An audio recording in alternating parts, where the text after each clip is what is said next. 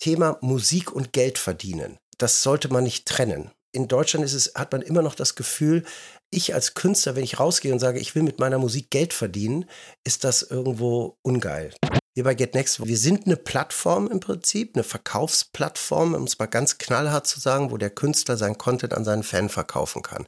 Über verschiedene Modelle. Wir sind aber auch fast schon eine Fan-Management-Agentur. Das heißt, wir helfen dir als Künstler auch dein ganzes Fan-Management, dein Fan-Engagement mit zu optimieren. Dass du selber Herr deiner Kunst bist, dass du Herr deiner, deiner Musik bist, deiner Rechte bist. Das ist, glaube ich, ganz wichtig, dass Künstler das verstehen. Und ich sehe meine Rolle als Manager, auch die Künstler auf diesem Weg zu begleiten, auch dahin zu führen, dass, dass die einfach wissen, ich muss eigentlich mehr in Kontrolle haben über, meine ganzes, über mein ganzes Ding, was ich da mache. Thema Takt. Der Hip-Hop-Business-Podcast mit Tobias Wilinski. Wie kann ich mit meiner Kunst Geld verdienen? Das ist eine der Fragen, die ich bei Thema Takt immer wieder stelle und auf die meine Gäste immer wieder anders antworten, weil sich immer neue Möglichkeiten entwickeln. Ein Beispiel im Gespräch mit Jochen Schuster sind NFTs, Non-Fungible Tokens. Wir sprechen aber auch über getnext.to. Das ist eine Plattform, die Jochen mitgegründet hat. Über GetNext könnt ihr Geld verdienen. Per Crowdfunding, monatlichem Abo-Modell oder Einmalzahlung. Jochen Schuster ist 1997 bei der Sony gestartet, nach zwei Jahren zu Universal gewechselt und dort knapp 17 Jahre geblieben. Bei Universal war er erst Director AR und hat später die Gesamtverantwortung für die Labels Polydor und Island Records übernommen. Was genau das bedeutet und warum er 2016 bei Universal aufgehört und sich selbstständig gemacht hat, erfahrt ihr im Interview. Aktuell ist Jochen der Manager von Levent Geiger, Future, The Baseballs und der holländischen Künstlerin Davina Michel. Außerdem berät er verschiedene Unternehmen, zum Beispiel Nexa, ein Unternehmen, das sich aufs Metaverse und Avatare spezialisiert hat. Euch erwartet also ein Blumenstrauß an Themen. Wie KünstlerInnen brauche auch ich eure Unterstützung, um Thematakt weitermachen zu können. Unterstützen könnt ihr mich über thematakt.de slash Spende. Mein Name ist Tobias Wilinski. Viel Spaß bei dieser Folge. Herzlich willkommen, Jochen Schuster, zu Gast im Studio slash äh, Schlafzimmer von Thematakt. Armin Mansur hat uns quasi verkuppelt. Dankeschön für die Einladung und danke Armin fürs Verkuppeln. Wir sprechen gleich über Get Next, über äh, Zukunft der Musikindustrie, NFTs und so weiter. Aber erstmal, äh, was ich auch spannend fand, äh, will ich einsteigen. Wir haben im Vorgespräch schon drüber geredet. Du hörst auch gerne neuen deutschen Hip-Hop. Und das ist, glaube ich, sogar teilweise so ein bisschen unpopular Opinion, selbst in der Hip-Hop-Industrie. Aber erzähl doch mal, was du da feierst und warum. Ich feiere eigentlich immer neue, junge Sachen. Also das ist jetzt nicht nur auf deutschen Hip-Hop bezogen, das ist auch amerikanischer Hip-Hop, internationaler Hip-Hop. Das finde ich grundsätzlich, ist Hip-Hop hat ja immer so eine gewisse Innovation, die es mit sich bringt. Die trauen sich meistens mehr als andere. Das finde ich immer spannend.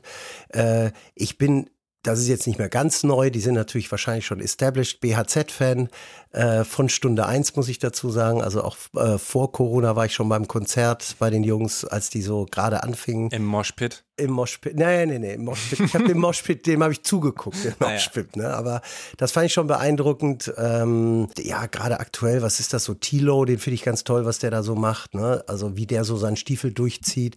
Man muss dazu sagen, es gibt, also bei Paschanim zum Beispiel war das so, den fand ich am Anfang, fand ich das gut und irgendwann fehlt mir dann aber manchmal auch so ein bisschen das Innovative, dass die dann Next Step machen. Also, mhm. dass die bewegen sich dann schon sehr in ihrem eigenen äh, Saft und, und kommen dann nicht so musikalisch jetzt, ne, äh, so richtig raus aus ihrer Schiene, in der sie sich da befinden. Aber das ist ja eh so eine Grundsatzfrage. Ähm, wie schafft man Next Step und ist ein Next Step gut? Also, ähm, äh, nimmt man irgendwie Sam Deluxe oder so, der dann ja auch äh, mit Herr Sorge mal einen ganz krassen Next Step gemacht hat und äh, wo dann natürlich immer so die Frage ist, ähm, muss ich den Next Step machen, muss ich mich als Künstlerin entwickeln oder ist es nicht eigentlich ganz gut, um dich zu zitieren, in meinem Saft zu bleiben, weil die Leute wollen genau das und das kann ich und das ist cool. Du, wenn du in deinem Saft bleibst, du trotzdem irgendwo immer wieder mal was Neues, einen neuen Eindruck hinterlässt, dann finde ich das schon völlig in Ordnung. Und am Ende des Tages, das Wichtigste ist, dass der Künstler sich wohlfühlt mit dem, was er macht. Und wenn er sagt, das ist mein Style und was anderes will ich gar nicht, weil sonst fühle ich mich unwohl, soll er das bloß nicht tun. Also das geht jetzt äh, nicht darum, dass man den Künstler unbedingt verändern muss. Mhm. Ich finde es nur spannend, wenn es Künstlern gelingt, mit dem, was sie machen, einfach auf neue Einflüsse mit in die Musik, mit in die Lyrics reinbringen zu lassen. Ne? Also es ist ja so, wenn ich diese BHZ-Lyrics oder wenn du viele Lyrics dieser jungen Street Guys hörst, da hat ja vieles so damit zu tun, ich hänge mit meiner Gang ab, ich nehme meine Drogen, ich, ich bin so in meinem äh, Alltag eigentlich gefangen und ich chill den ganzen Tag rum und so. Das ist eine Zeit lang gut, aber da hätte ich, würde ich mir wünschen, dass man vielleicht mal auch Themenerweiterung dann macht. Ne? Mhm. Aber wenn die sagen, hey, das ist genau unser Ding, dann sollen sie das machen. Kein 102 Boys auch dein Ding? Ja, manches finde ich ganz gut. Ja. ja.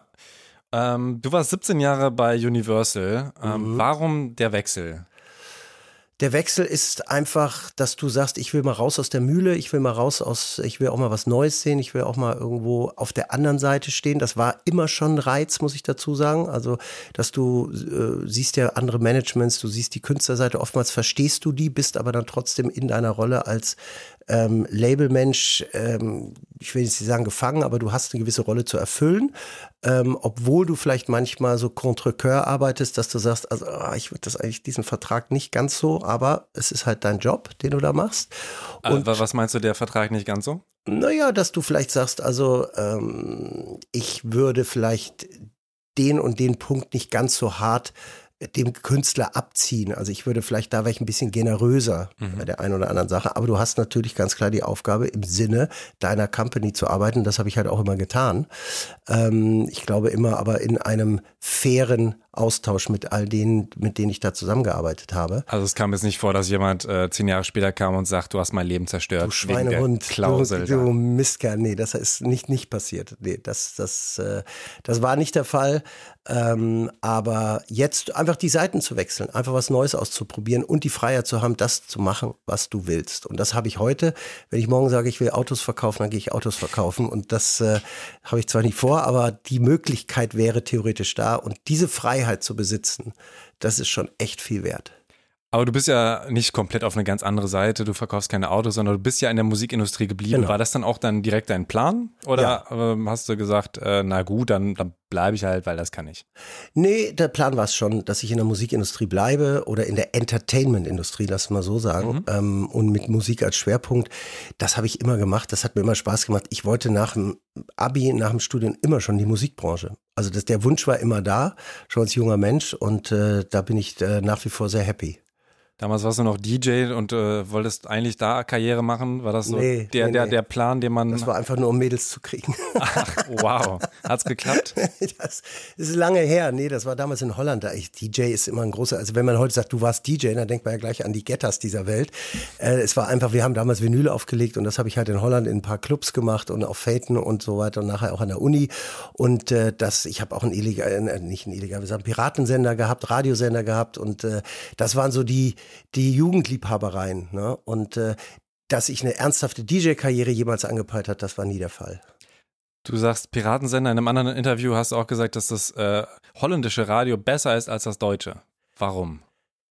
Weil in Holland dieses Format, diese Formatdenke nicht ganz so extrem ist wie hier in Deutschland. Klar gibt's das auch schon ein Stück weit, aber die holländischen Sender sind dann doch ein bisschen mutiger. Und wenn ein erfolgreicher, sagen wir mal, Schlagerkünstler wird da auch in einem Popsender gespielt. Und das hast du eher, sagen wir mal, gespielt, als das in Deutschland der Fall ist. Und ich finde, vielleicht hat das auch mit der Sprache und dadurch, dass ich aufgewachsen bin, damit zu tun, dass diese holländischen Moderatoren einfach cooler sind. Und in Holland ist ein Radiomoderator auch eher noch ein, ja, hat eher noch einen Status eines Celebrities, eines Stars. Da werden die holländischen Radiomoderatoren noch eher gefeiert. Das habe ich in Deutschland. Klar, Gottschalk kommt mal daher, Günther Jauch kommt mal vom Radio.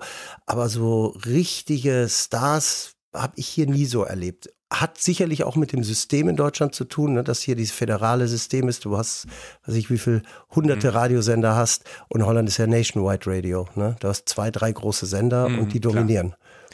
Aber da ist es dann nicht so ähm, genrespezifisch. Das meinst du ja mit, mit den Formaten, ne? Nicht ganz so. Die Holländer, ich kann mich erinnern, wir hatten früher, gab es ja in, in Deutschland die Viva, wie hieß der, Komet. Mhm. Ne? Und wenn du dort so eine Veranstaltung hattest, dann war das schon genrespezifisch. Da hattest du Black Eyed Peas, dann hattest du äh, Juli und dann hattest du halt so äh, ne, die entsprechenden Bands, die halt bei Viva liefen. In Holland gab es TMF Awards. Da war ein erfolgreicher Schlagerkünstler, dann kamen die Black Eyed Peas und dann kam irgendwie eine holländische Rock-Act. Also da war es egal. Es waren einfach die, die erfolgreich waren, sind da aufgetreten.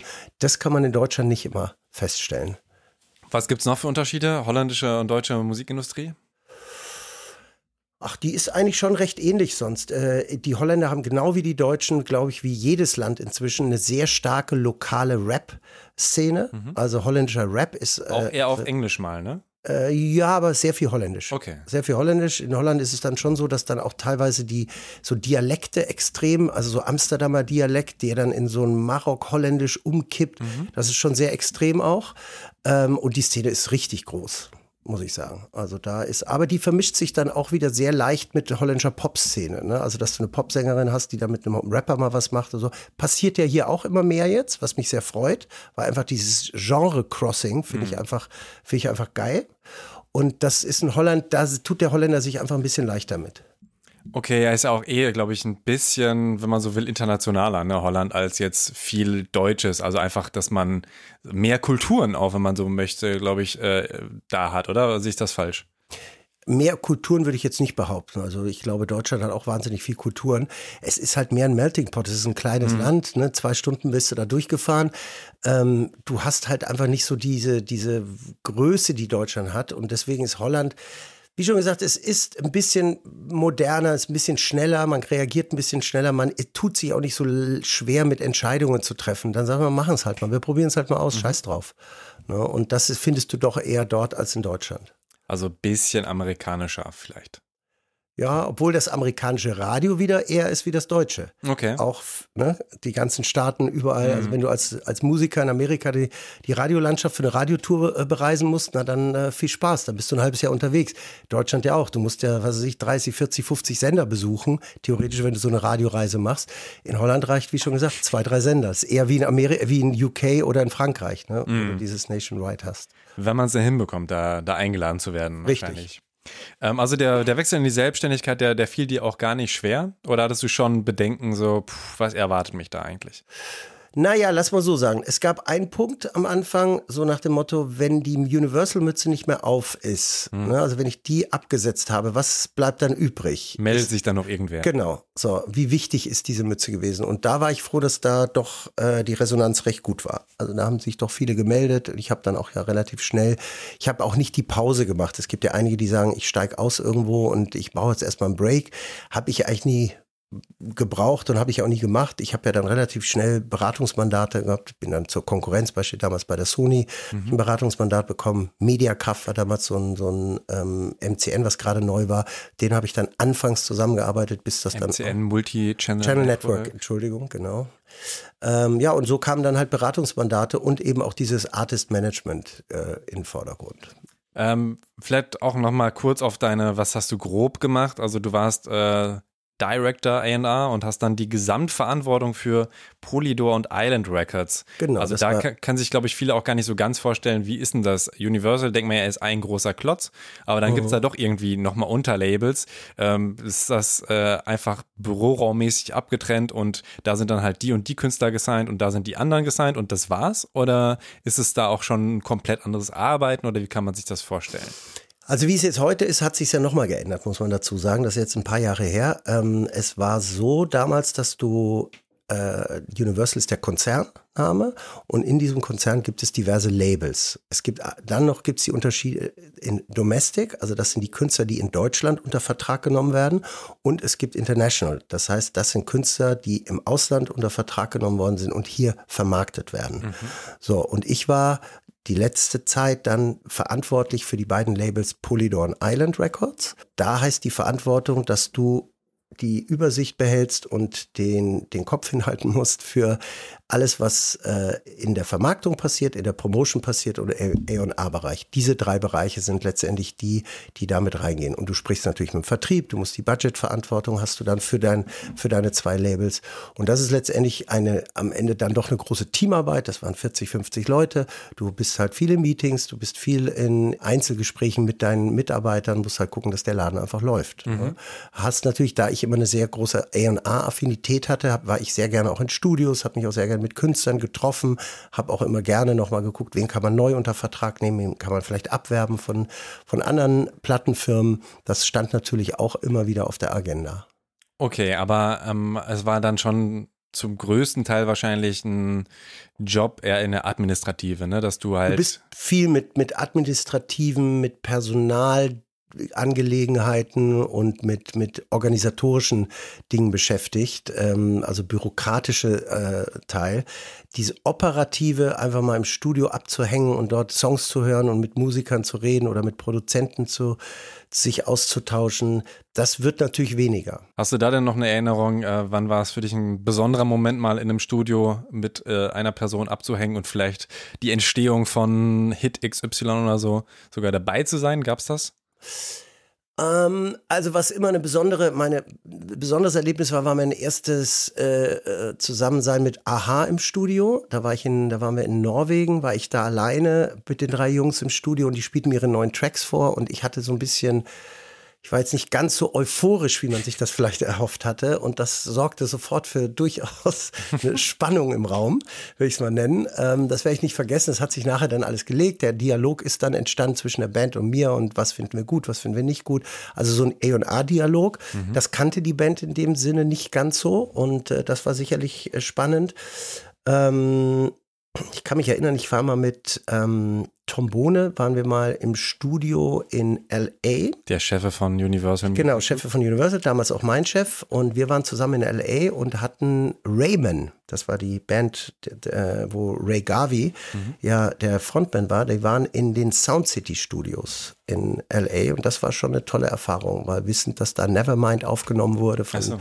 Dinges und äh, große Historie, das fand ich schon recht spannend, muss ich sagen. Und dann war ich mit Tom auch noch mal in London in den RAK Studios, Rack Studios. Und da war, ähm, jetzt fällt mir der Name nicht ein, ähm, Cat Stevens hieß er als mhm. Künstler. Er hat sich ja nachher Yusuf. Yusuf, genau, Yusuf genannt. Und da waren wir auch im Studio. Der spielte uns damals auch Tracks vor in diesen Studios. Das war schon auch so ein Moment, wo du denkst, so fuck, hier ist echt History, ne?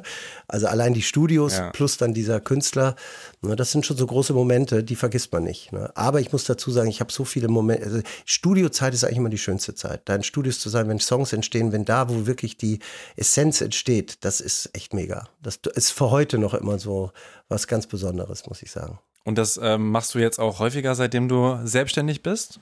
Häufiger vielleicht nicht, aber ich mache es nach wie vor regelmäßig. Also ich war jetzt zum Beispiel mit meinem Künstler Levent Geiger, waren wir in LA und er hat dort Writing Sessions gehabt und auch Production Sessions gehabt und dann damit zu, in die Studios zu gehen oder da, wo es entsteht. Man muss ja sagen, diese klassischen Riesenstudios, äh, wie jetzt Sound City es mal war, die gibt es ja kaum noch. Viele Musik entsteht ja dann in irgendwelchen WGs ne? oder in mhm. irgendwelchen, ja, Wohnzimmern, ne? Bedroom Productions, wie es so schön heißt. ja. ne? ähm, aber auch da ist ein bestimmter Vibe vorhanden und auch da entsteht irgendwo, sind kreative Momente, die wirklich was Besonderes sind und da irgendwie mit dabei sein zu können, das hat schon was. Äh, Unterschied Writing Production Session? Naja, bei der Writing Production ist, da, da passiert ja, das ist so der ganz intime Moment zwischen dem Künstler und dem, dem Co-Writer oder der Künstler alleine. Da dabei zu sein, ist eher selten, muss ich dazu sagen. Das machen dann schon die Leute. Eher ist es dann so in der nächsten Phase, wenn es in die Produktion geht. Wenn schon, mhm. sag mal, ein Gerüst steht und du bist dann in einem Studio, du hörst die ersten, wenn da vielleicht schon ein Beat dabei ist, wenn schon die ersten Sounds äh, unterlegt sind unter einem Song und du bist dann dann dabei und sagst, hey, den Sound finde ich geil oder das finde ich gut, kann man hier an dem Beat. Also wenn der der Song schon in einem bestimmten Stadion ist, dann mit, mit, sich mit einzuklinken. Das ist eigentlich eher dann der Punkt, wo ich dann mal ab und zu dazu komme. Ah, okay, also sind es einfach die, die Stadien quasi äh, nacheinander, nicht irgendwie, äh, ich dachte jetzt eher so an Songwriting wie so ein Camp und dann das Production auch nochmal wie so ein Camp wäre. Aber nee, das okay. Äh, weniger. Mhm. Production ist ja, da hast einen Produzenten oder äh, zwei Produzenten oder ein Produzententeam, lass mal sagen, und die wiederum sind dann mit dem Künstler zusammen und da entsteht das dann. Da kommst du dann halt immer, stößt da immer mal dazu und äh, gibst dann Senf ab oder feierst es einfach nur. Dir ist es wichtig, dass Musik emotionalisiert oder eben die KünstlerInnen. Was genau meinst du denn damit? Na, dass einfach, wenn du ein Künstler bist, du schreibst einen Song, du performst einen Song, dein Song wird im Radio gespielt, dass dieser Song Menschen in eine Emotion versetzt oder eine Emotion gibt. Ich weiß nicht, wie man das jetzt sagt, aber mhm.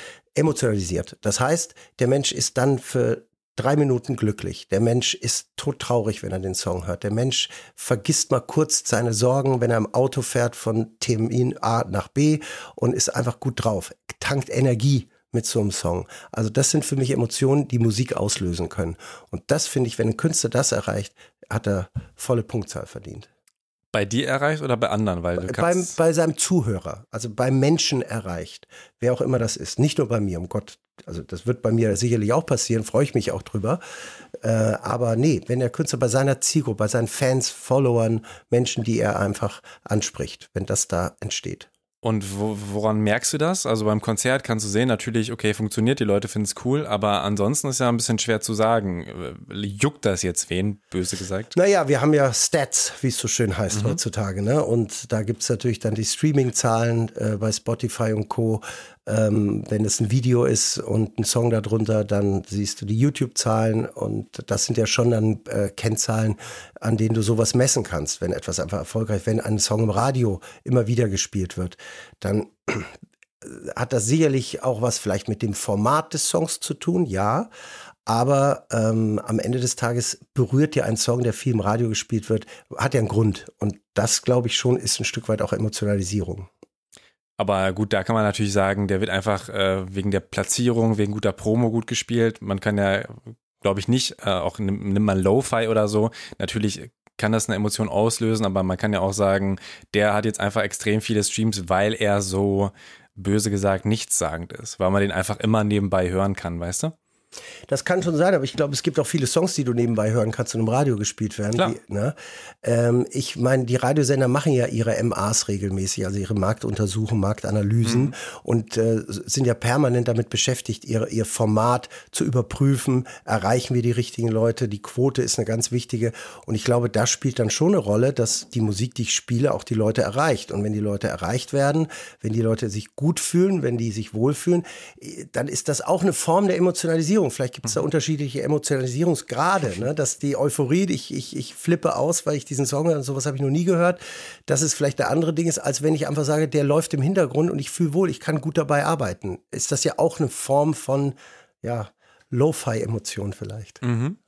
Und wonach ähm, wählst du jetzt dann KünstlerInnen aus? Also fragst du dann auch nochmal Thema Emotionalisierung ähm, andere Leute vorher, äh, wie fandst du den Song? Wie, wie, also gehst du da in eine gewisse Recherche oder sparst du dir das und sagst einfach, ey, ich glaube an die Person und äh, ich möchte mit der zusammenarbeiten, da brauche ich jetzt gar nicht viel mehr Frage, emotionalisiert das andere? Letzteres. Also das würde ich niemals tun, dass ich jetzt erstmal so einen Marktuntersuch mache, bevor ich einen Künstler manage. Ja. Das wäre nicht so mein Weg. Nee, das ist schon am Ende des Tages Intuition, Bauchgefühl und äh, mag ich den. Also wenn du mit einem Künstler zusammenarbeitest, ist ja auch die Chemie, der Vibe, den du mit dem Menschen hast, ist ja extrem wichtig, weil du äh, gehst ja da schon eine Bindung ein, die eine sehr intensive Bindung ist. Das ist eine sehr äh, innige Beziehung, die du da aufbaust, weil du teilst ja sehr viel, du weißt ja sehr viel über diesen Mensch, der Mensch weiß viel über dich und äh, das muss ich gut anfühlen. Und äh, wer ist das zum Beispiel jetzt gerade? Also wer es gerade ist, ich arbeite sehr eng mit Levent Geiger zusammen. Das ist ein junger Künstler, der bei Sony Music unter Vertrag ist. Wir haben zwei Singles ausgebracht. Äh, wir kommen jetzt am 23. September mit der nächsten Single. Mhm. Und äh, Levent ist ein brutal begnadetes Talent. Also wirklich, das ist so ein toller Musiker, der in ganz jungen Jahren schon Klavier, Gitarre, Saxophon, Drums, also sehr viel. Geige nicht? Äh, Geige nicht. Ja. Ach, Mensch, muss ich immer sagen. Ja. Werde ich immer sagen. Aber ich glaube, das würde er auch noch hinkriegen. Ähm, nee, das kann der einfach. Und er hat dann irgendwann für sich entdeckt Popmusik. Er kommt so ein bisschen Klassik, Jazz waren erst so seine musikalischen ähm, Gebiete. Und dann ist er in die Popmusik über Deinen Song gekommen und äh, über dieses Format, dieses ZDF-Format und ist dann da in die Popmusik und dann wurde er mir vorgestellt über einen gemeinsamen Bekannten, den wir haben und so ist das Networking dann, man kennt jemanden, sagt, hey, ich habe hier einen coolen Künstler in der Hand, Jochen willst du den mal kennenlernen, der mhm. bräuchte vielleicht ein Management, dann haben wir uns kennengelernt und für mich hat das sofort geklickt, für ihn auch und dann auch mit den Eltern gesprochen, weil er damals noch 17 war Ah, okay. und äh, das hat alles sehr gut funktioniert und ich war von Anfang an begeistert von ihm, von seinem Talent und von seinen Fähigkeiten. Und jetzt arbeiten wir knapp zwei Jahre zusammen und äh, das ist, macht sehr viel Spaß. Ist eine, sehr wichtig für mich und macht eine, und ich glaube, dass da wirklich noch eine echt große Karriere kommt. Mhm. Also der läuft ja schon gut. Ich meine, man darf nicht vergessen, wir haben vor anderthalb Jahren hat er angefangen bei TikTok seine ersten Sachen wirklich zu machen. Und wir standen damals bei, was weiß ich, 1500 Followern. Und äh, jetzt anderthalb Jahre später sind es 5,5 Millionen. Und Oha. gehört damit zu einem der erfolgreichsten Musiker im Sony-Konzern, also hier in Deutschland, äh, was TikTok betrifft. Ne? Jetzt ist TikTok nicht das Maß aller Dinge, aber ist schon sicherlich ein wichtiger ähm, Baustein einer Karriere heutzutage. Ja, lass uns da gerne nochmal bleiben, weil ich glaube, Mhm. äh, das ist auch gerade ein Thema, was super viele beschäftigt. Ich nutze tatsächlich TikTok nicht. Ähm, aber was ist denn für KünstlerInnen, also vielleicht auch am Beispiel äh, Levin Geiger, was hat er für Sachen gemacht, die äh, auch zu dem Erfolg beigetragen haben? Also das Schöne bei Levent ist, dass er immer mit musikalischem Content äh, kam und kommt. Das ist, also es gab nie irgendwelche Pranks oder irgendwelche Tänzchen oder sonst was oder, oder hat rumgealbert, sondern er hat immer konsequent seine Musikschiene, seine Mashups gemacht oder macht er immer noch und das hat connected von Anfang an. Man hat wahrscheinlich mit ein paar Handgriffen den Algorithmus auch irgendwo erwischt. Ich kann dir gar nicht sagen, was genau da dieser eine Punkt ist, den du da erledigen musst. Er hat halt immer diese Mashups, er hat ein klares Bild gehabt, er hat immer seine äh, Angaben auch gehabt. Ne? Das, wenn man seinen, seinen TikTok-Account sieht, sieht man das ja. Das ist ja immer nach dem gleichen Muster gemacht. Und ich glaube einfach, dass er als Typ überzeugt hat, dass er connected hat und dass er die Musikalität, die er mitbringt, übertragen konnte auf TikTok und auf seine äh, Posts dort. Und Mhm. das haben die Leute irgendwo gefeiert und feiern sie heute noch. Ne? Was natürlich ähm, am Ende des Tages, warum ein Post 30 Millionen Likes hat und ein anderer, ich sage jetzt bewusst in Anführungszeichen nur 300.000 oder 500.000, das weiß ich nicht. Das wissen wir selber nicht, wo da wirklich der Algorithmus greift, nicht greift, was da genau passiert. Aber man sieht halt auch die Reactions drauf. Das ist bei ihm ist es auch sehr international, muss ich dazu sagen. Mhm. Ne? Und äh, die sind halt sehr positiv einfach. Die Leute feiern das, wie er ist, was er macht. Ähm, Nochmal gerne detaillierter. Was meinst du mit Mashups? Was genau hat er dann da gemacht? Na, er, er greift einfach Songs, die er gut findet, auf. Das sind meistens aktuelle Songs, äh, sei es ein Harry Styles Song, sei es ein Justin Bieber Song, sei es ein Doja Cat Song, whatever, die einfach aktuell sind und die mescht er in vier, fünf, sechs Songs, dass da im Prinzip ein Song entsteht. Der hat dann Ah, oder okay. hat einen Beat und in, unter diesem Beat oder dieser Beat liegt dann unter vier, fünf verschiedenen Songs. So das gleiche gibt es dann nochmal bei YouTube in einer verlängerten Variante. Und äh, auch da funktioniert das. Auch da, ich meine, bei YouTube waren wir bei 30.000 oder so vor anderthalb Jahren. 20.000 sind wir jetzt bei einer halben Million. Ne? Also auch da ist, auf allen Kanälen hat er extreme Zuwächse. Ne? Instagram am Anfangs am wenigsten gewachsen. Jetzt zieht Instagram auch an, auch über 100.000 Follower. Teilweise auch richtig beeindruckende Viewerzahlen dort. Und ich muss sagen, er greift dieses, äh, das Schöne ist, er hat mit Musik und mit musikalischem Content diese Erfolge dort. Und äh, das ist ihm auch wichtig, muss man sagen. Ja, ich glaube, gerade das ist der Knackpunkt, ne? Dass ähm, halt sonst der Sprung zu, okay, ich mache eigentlich Comedy äh, auf TikTok, aber eigentlich mache ich ja Mucke, Genau. dass der halt einfach recht groß ist. Ist das da auch das, was du aufstrebenden Artists empfehlen würdest oder ähm, bist du da so frei zu sagen, ey komm, nutz TikTok wie du willst, ähm, ist gar nicht wichtig, dass die Leute checken, dass du Musik machst, sondern das kann auch einfach, wenn du lustig bist, äh, kann das sogar mehr ziehen, als wenn du immer irgendwie Musik machst.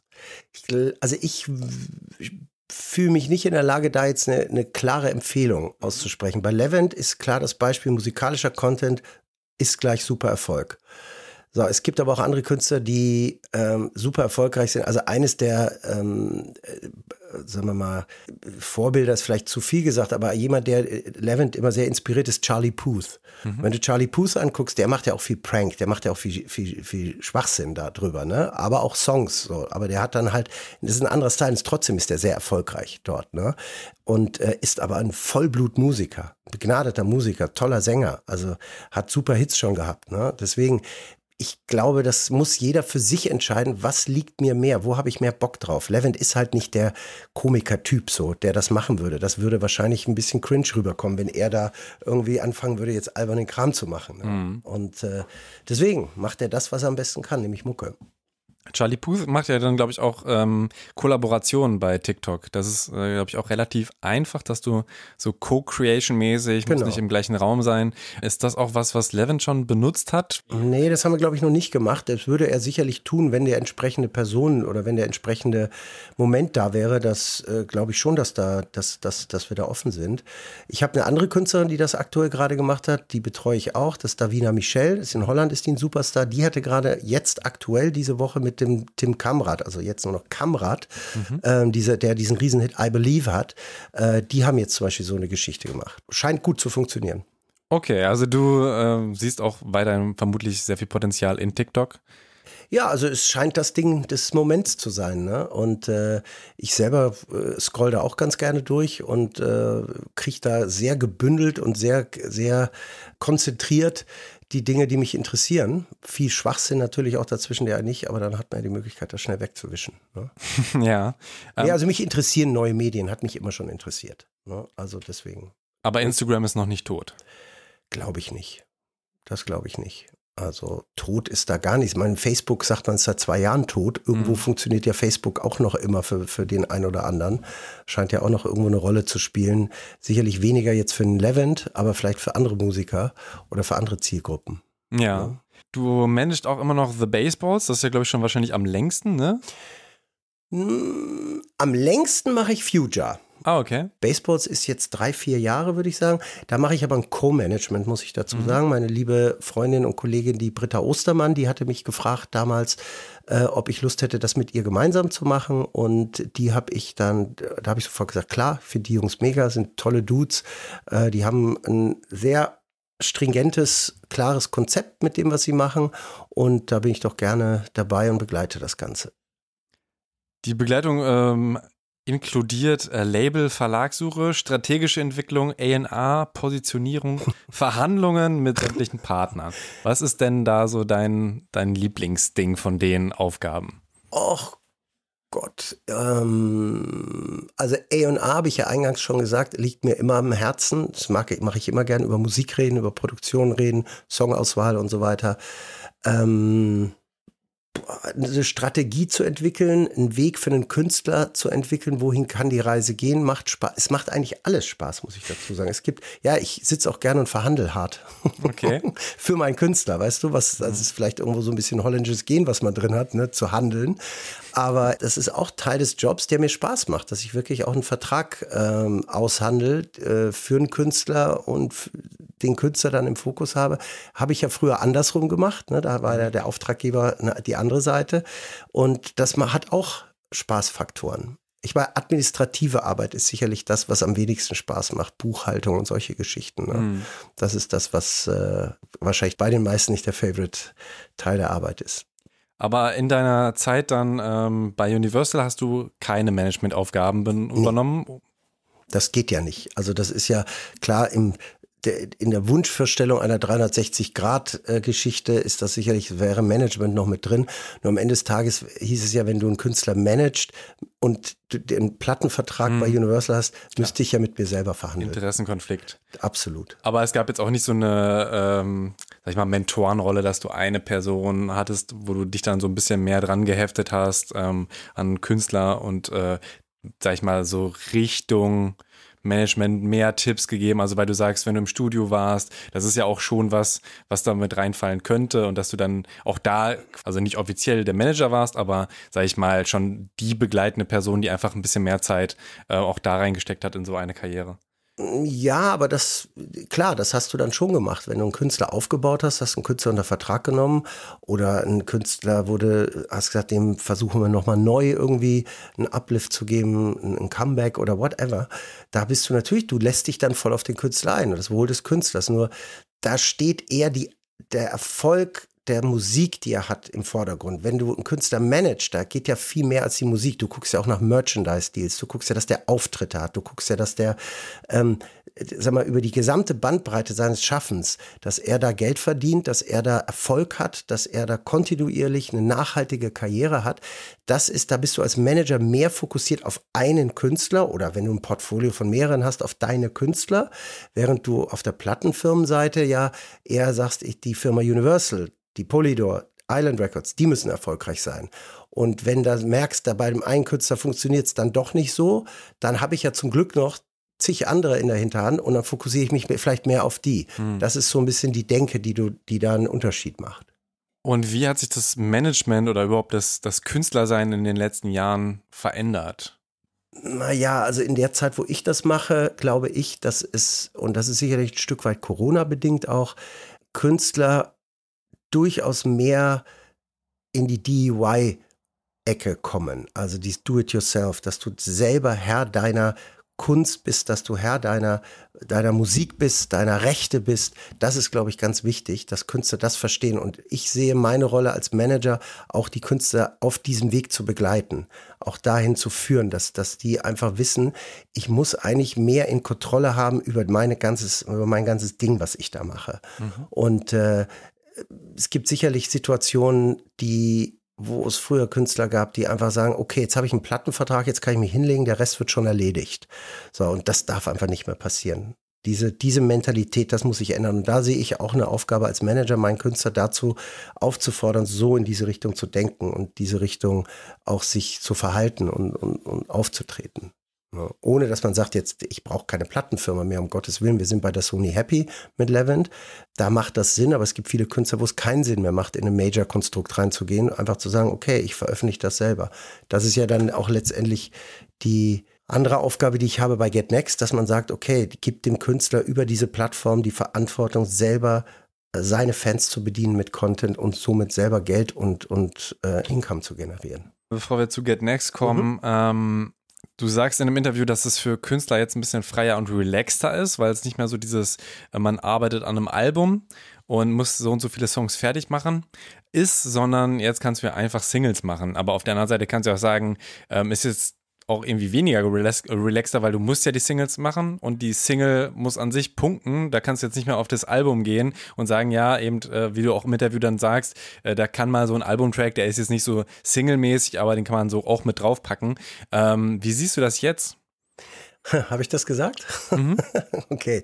Nee, also was ich meine ist, äh, Relaxter wäre vielleicht dann tatsächlich der falsche Ausdruck, weil relaxter ist es sicherlich nicht geworden, weil du hast völlig recht äh, jeder Schuss muss sitzen jetzt. Ne? Also wenn du in dieser Track-Business-Welt bist und du kriegst ja dann auch von Plattenfirmen Track-Pakete angeboten, also gar nicht mehr mal ein Album-Deal, sondern die bieten ja dann die Track-Packets an, dann sollte jeder Track Single-Charakter haben und für sich funktionieren.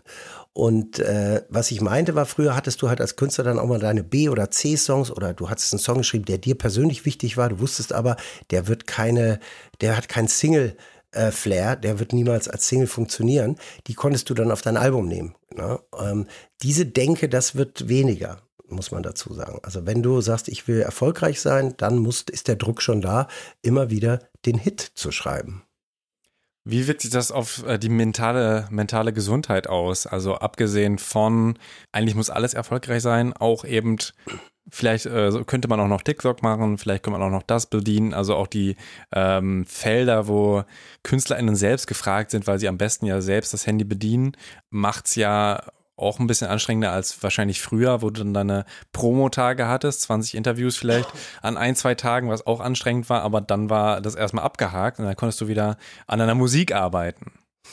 Das stimmt. Ich glaube, die, die Artist-Routine hat sich verändert. Also, dass du sagst, ich ziehe mich jetzt zurück und schreibe mal drei Monate lang nur Songs, das ist weniger geworden. Die Artist-Routine heute hat sicherlich eher den Charakter, dass ich Social Media bedienen muss. Ne? Also Teil meiner Routine ist dann einmal am Tag einen Insta-Post zu machen oder einmal die Woche, whatever, wie ich das halt auch takte. Das hat einfach Einzug erhalten in ein Artist, in ein Künstlerleben. Das stimmt, dass man sich damit auseinandersetzen muss. Aber ich merke das auch bei einem, ich habe zum Beispiel, ich arbeite mit einem jungen Künstler zusammen, der heißt Johnny vom Dahl.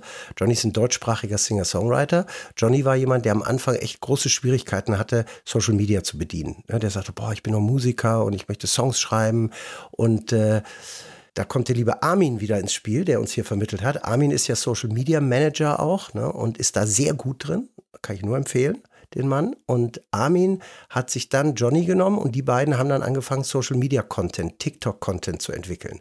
Inzwischen ist Johnny erfolgreich damit in, in seiner, also sagen wir, auf seinem Level. Und das ermutigt den, das gibt ihm so eine Kraft, das gibt ihm so eine Energie, dass er sagt, geil, ich habe da mehr Zuschauer. Also löst auch positive äh, Reaktionen bei ihm aus dem Kopf, mutigt ihn an, er kriegt Reaktionen von Leuten, die sagen, toll, was du da gesagt hast. Hier mhm. hast du ein Thema angesprochen, das finde ich gut. Was ihn wiederum auch ermutigt, vielleicht einen Song über dieses Thema zu schreiben, ein Thema aufzugreifen in seiner nächsten Songwriting-Phase. Und insofern ist das, es ist einfach ein neuer Bestandteil den, den, den die Künstler heute bedienen muss, aber der kann auch durchaus und der hat in vielen Fällen auch positive Effekte.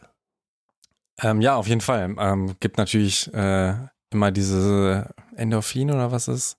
Ähm, aber das Problem ist dann ja auch eher, wenn es dann nicht mehr so ist, ne, wenn es dann Richtig. sozusagen bergab geht. Aber das hattest du früher auch, wenn die Halle auf einmal nicht mehr voll war, sondern halb voll war, dann hast du auch dicke Backen gemacht und du warst auch irgendwie endorphinlos, bist du dann nach Hause gegangen. Ja. Ähm, oder wenn dein Song im Radio nicht mehr gespielt wird oder wenn die, die Platte sich nicht mehr verkauft hat. Also ich glaube, äh, wir haben einfach ein anderes Medium noch dazu oder andere Medien dazu bekommen, die so Erfolg und Misserfolg irgendwo darstellen. Mhm. Ne? Und äh, wenn du das gut bedienst und wenn du da Spaß dran hast, dann ja, gibt es entweder eine Träne oder es gibt einen Lacher dabei. Ja, sowieso ist es halt messbar geworden. Ne? Also genau. man kann jetzt einfach äh, in die Hörerzahlen oder eben auch Follower oder so gehen. Ähm, also das beobachtest du bei deinen Künstlern jetzt nicht so stark, dass sie das belastet. Nee, also die Hürde, das zu tun, die ist da bei dem einen oder anderen. Wenn man sie dann aber ermutigt hat und wenn man sie begleitet und sagt, komm, wir machen das jetzt mal und man merkt, da gibt es kleine Fortschritte, dann merkst du sofort, okay, der Künstler sagt, hey, ich will gar nicht mehr ohne. Mhm. No? Du hast auch gesagt, dass du ähm, Songtitel oder beziehungsweise, dass man Songtitel jetzt auch anders vergibt, zum Beispiel, damit sie bei Alexa einfach, hey, äh, Alexa, spiel das und das. Äh, hast du da ein Beispiel, welcher Song so und so benannt wurde? Nee, konkret fällt mir da jetzt ad hoc nichts ein, aber ist ja logisch eigentlich, ne? wenn ich jetzt einen Song habe und ich sage Fire und, äh, und ich singe die ganze Zeit Fire in dem Song, ich nenne den Song aber And when the, äh, was weiß ich, came down, the fire started, äh, dann würde ich, und verstehst du dann? Ja, ja klar. Also deswegen ist es, äh, ich glaube, das ist eine gewisse Logik dahinter. Ich würde es jetzt nicht überbewerten. Ne? Aber es, es, sind einfach so technische Details, die da irgendwo eine Rolle spielen in Kreativprozessen. Ne? Mhm. Das gleiche haben wir ja bei Spotify, bei den, beim Songwriting entsteht das ja schon, dass du einem Künstler vielleicht sagst, oh, vielleicht verzichten wir mal aufs Intro, weil ein Intro tut sich nicht gut bei Spotify. Ne? Vielleicht ist das Intro, sorgt dafür, dass die Leute gleich skippen und dann hast du die Skip-Rate wieder, die eine Rolle spielt. Also auf einmal rede ich mit einem Künstler oder man, man beschäftigt sich mit technischen Dingen, die in einen Kreativprozess Einzug erhalten. Ne? Oder die Hook sollte nach zehn Sekunden kommen. Die kommt bei dir aber erst nach einer Minute, weil du, was weiß ich, einen ewig langen Vers hast. Kannst du das nicht irgendwie neu arrangieren? Mhm. Ne?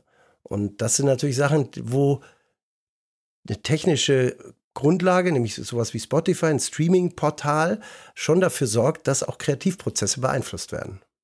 Wie siehst du äh, DSPs an sich. Also viele kritisieren ja, ey, gerade an aufstrebende KünstlerInnen sollte einfach irgendwie nochmal extra Kohle gezahlt werden oder Soundcloud hat eben jetzt auch gestartet, dass man ein anderes äh, Bezahlmodell einführt, also dass man eben wirklich nur das mehr oder weniger bezahlt, was man auch hört. Ähm, hast du da eine Meinung zu? Also äh, es gibt zwei Meinungen in mir. Es gibt einmal der User und der User begrüßt das, weil ich sehr gerne DSPs höre. ich gerne äh, im, im Stream, in der Streaming-Welt zu Hause, weil es einfach scheiß bequem ist, mhm. muss ich ganz ehrlich sagen. Als Manager von Künstlern, die zum Teil abhängig sind vom Income dieser DSPs, muss ich natürlich sagen, das ist ein bisschen wenig, Freunde.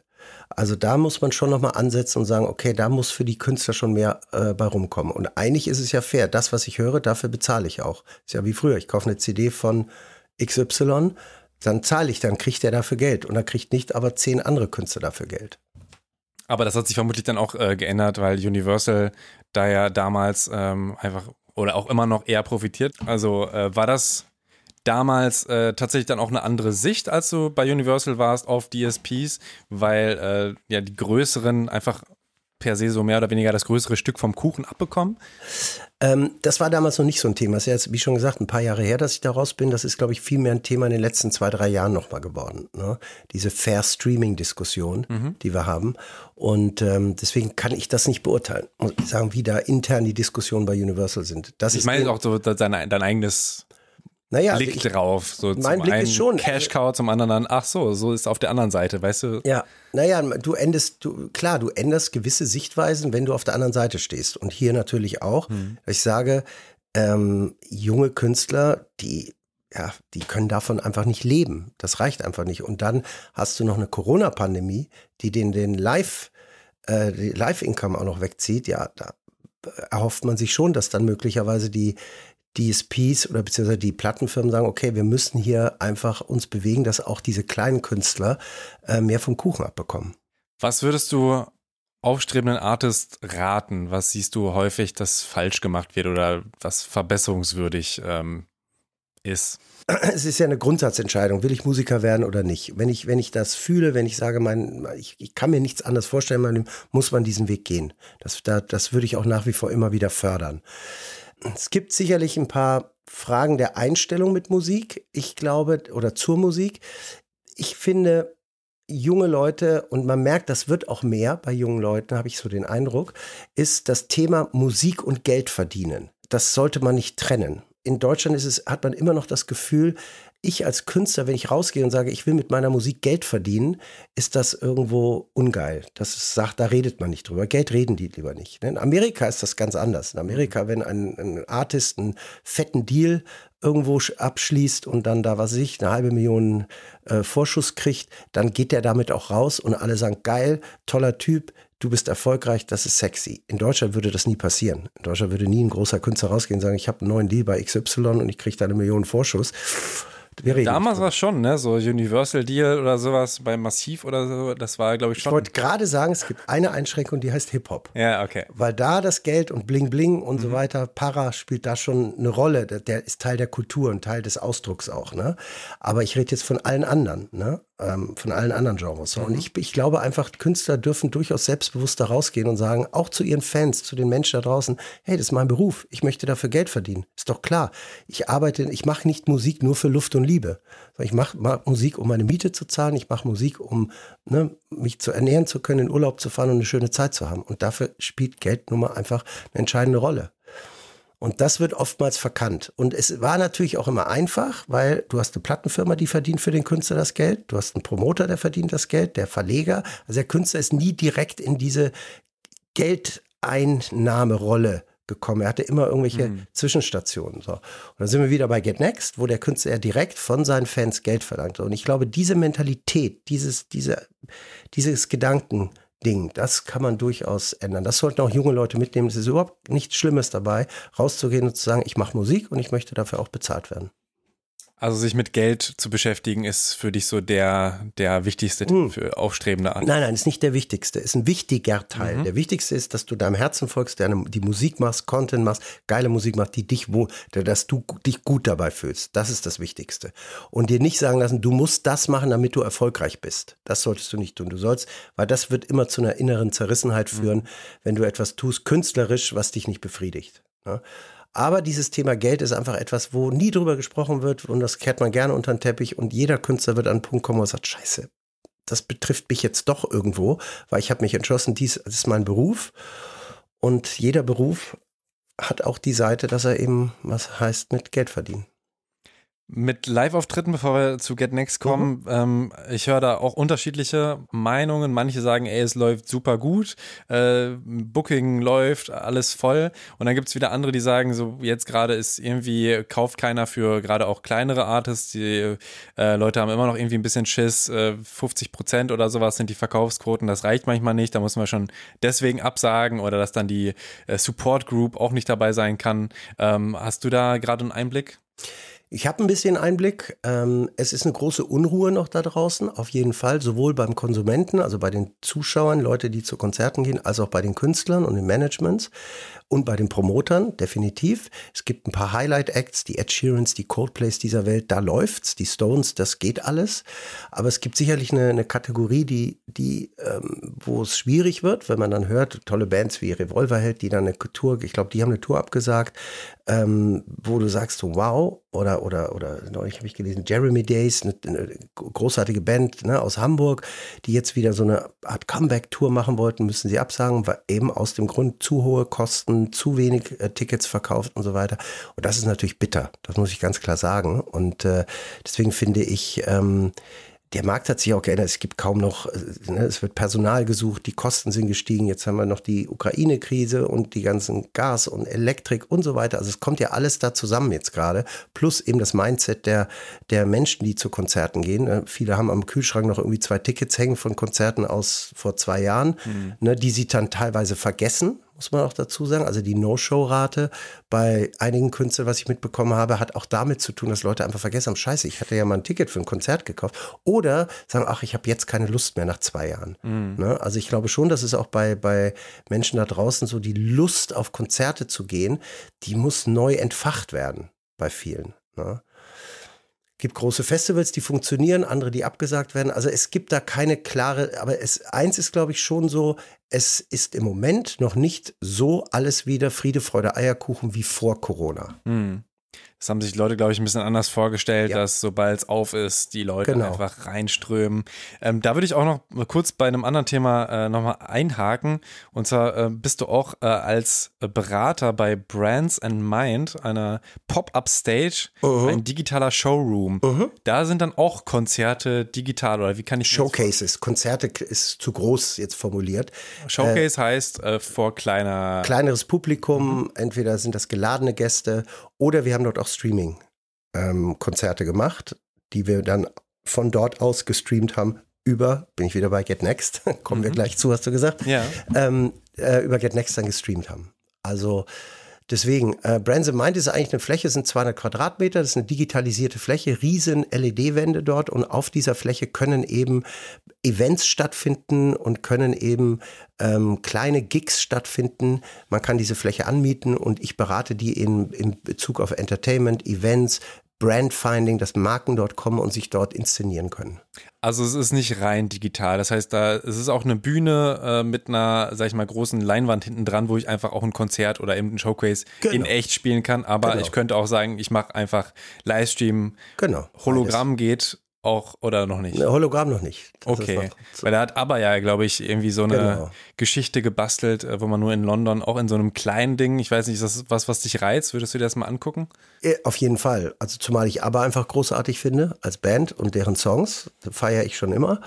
Ähm, und zum anderen ist das natürlich etwas, was ganz neu ist und alles, was neu ist in unserer Industrie, hat mich immer schon interessiert. Also deswegen definitiv würde ich da gerne mal reingehen. Jetzt zu Get Next. Ähm, machst du seit Oktober 2018. Mhm. Warum denn noch eine Crowdfunding-Plattform? Also es gibt ja schon Steady, Patreon, Kickstarter, Fanclub ist dann auch nach euch noch, glaube mhm. ich, gekommen. Ähm, aber warum überhaupt zu sagen, ey, wir machen da jetzt auch eine? Also ich bin da mit konfrontiert worden. Ähm, das war Ende 18, Anfang 19 irgendwann und äh, richtig gestartet sind wir dann in Ende 20 muss das gewesen sein. Also es waren immer so verschiedene Phasen, die wir hatten. Also als die Jungs mich damals konfrontiert hatten, also der Marlon, mein Co-Geschäftsführer und Mitgesellschafter, der hatte mich angerufen, der hatte gesagt, Mensch, wir planen hier mit den Uscreen, das ist die, ist die Entwicklerfirma, äh, die dahinter steckt, ähm, wir planen hier sowas wie Patreon. Wir finden Patreon toll, wir würden das gerne nur aus Deutschland rausmachen für deutsche Künstler mehr und wir wollen noch ein paar Features mehr anbieten. Und dann habe ich gesagt, wie was? Und dann Patreon, ja, und ich kannte das nicht, gebe ich zu, zu dem Zeitpunkt. Und dann habe ich mich damit beschäftigt und habe eigentlich gemerkt, wow, was für ein Riesenmarkt. Und dann habe ich diese Direct-to-Fan, dieses Direct-to-Fan-Business erstmal so richtig begriffen und habe hab sofort gesagt, bin ich dabei. Das hat bei mir sofort Klick gemacht. Und äh, war auch oder bin nach wie vor davon überzeugt, dass das ein Modell ist für viele Künstler, um ein zusätzliches Einkommen zu generieren, eben abseits von den üblichen Wegen, weil du machst dort etwas, was du sowieso machst. Du bietest dort Content an, den du sowieso erstellst über Social Media, über äh, Content, den du eh für dich generierst und diesen Content einfach auf einer exklusiven Basis dann zu lassen oder einen Teil des Contents und den dann an die Fans zu verkaufen. Das war für mich ein total logischer logischer Vorgang letztendlich. Erklär's noch mal ein bisschen, weil ähm, also ich äh, mache einen Insta-Post. Ganz, ganz, kurz. Ja, noch. sorry. Und der Unterschied war dann halt, warum mich das noch mehr begeistert hat, weil Patreon bietet Subscription-Abo-Modelle an. Die anderen sind Crowdfunding. Das heißt, du hast ein Projekt und in diesem Projekt kannst du bis zum Betrag X wird Geld gesammelt und dann wird der, nimmt er das, um sein, was weiß ich, Album zu produzieren. So, und wir haben bei, bei GetNext bieten eben alles an. Wir bieten sowohl das Abo-Modell, das Crowdfunding-Modell, als auch die Einmalzahlung. Also du kannst auch einen Drop bei uns machen. Du kannst auch sagen, ich habe hier noch eine Merch-Kollektion übrig, die haue ich zu Weihnachten einmal raus an meine exklusiven Fans, die eben bei GetNext sind und auch das ist möglich. Das heißt, wir waren da einfach ein bisschen vielfältiger oder sind da vielfältiger in, in den Möglichkeiten, die du als Künstler hast.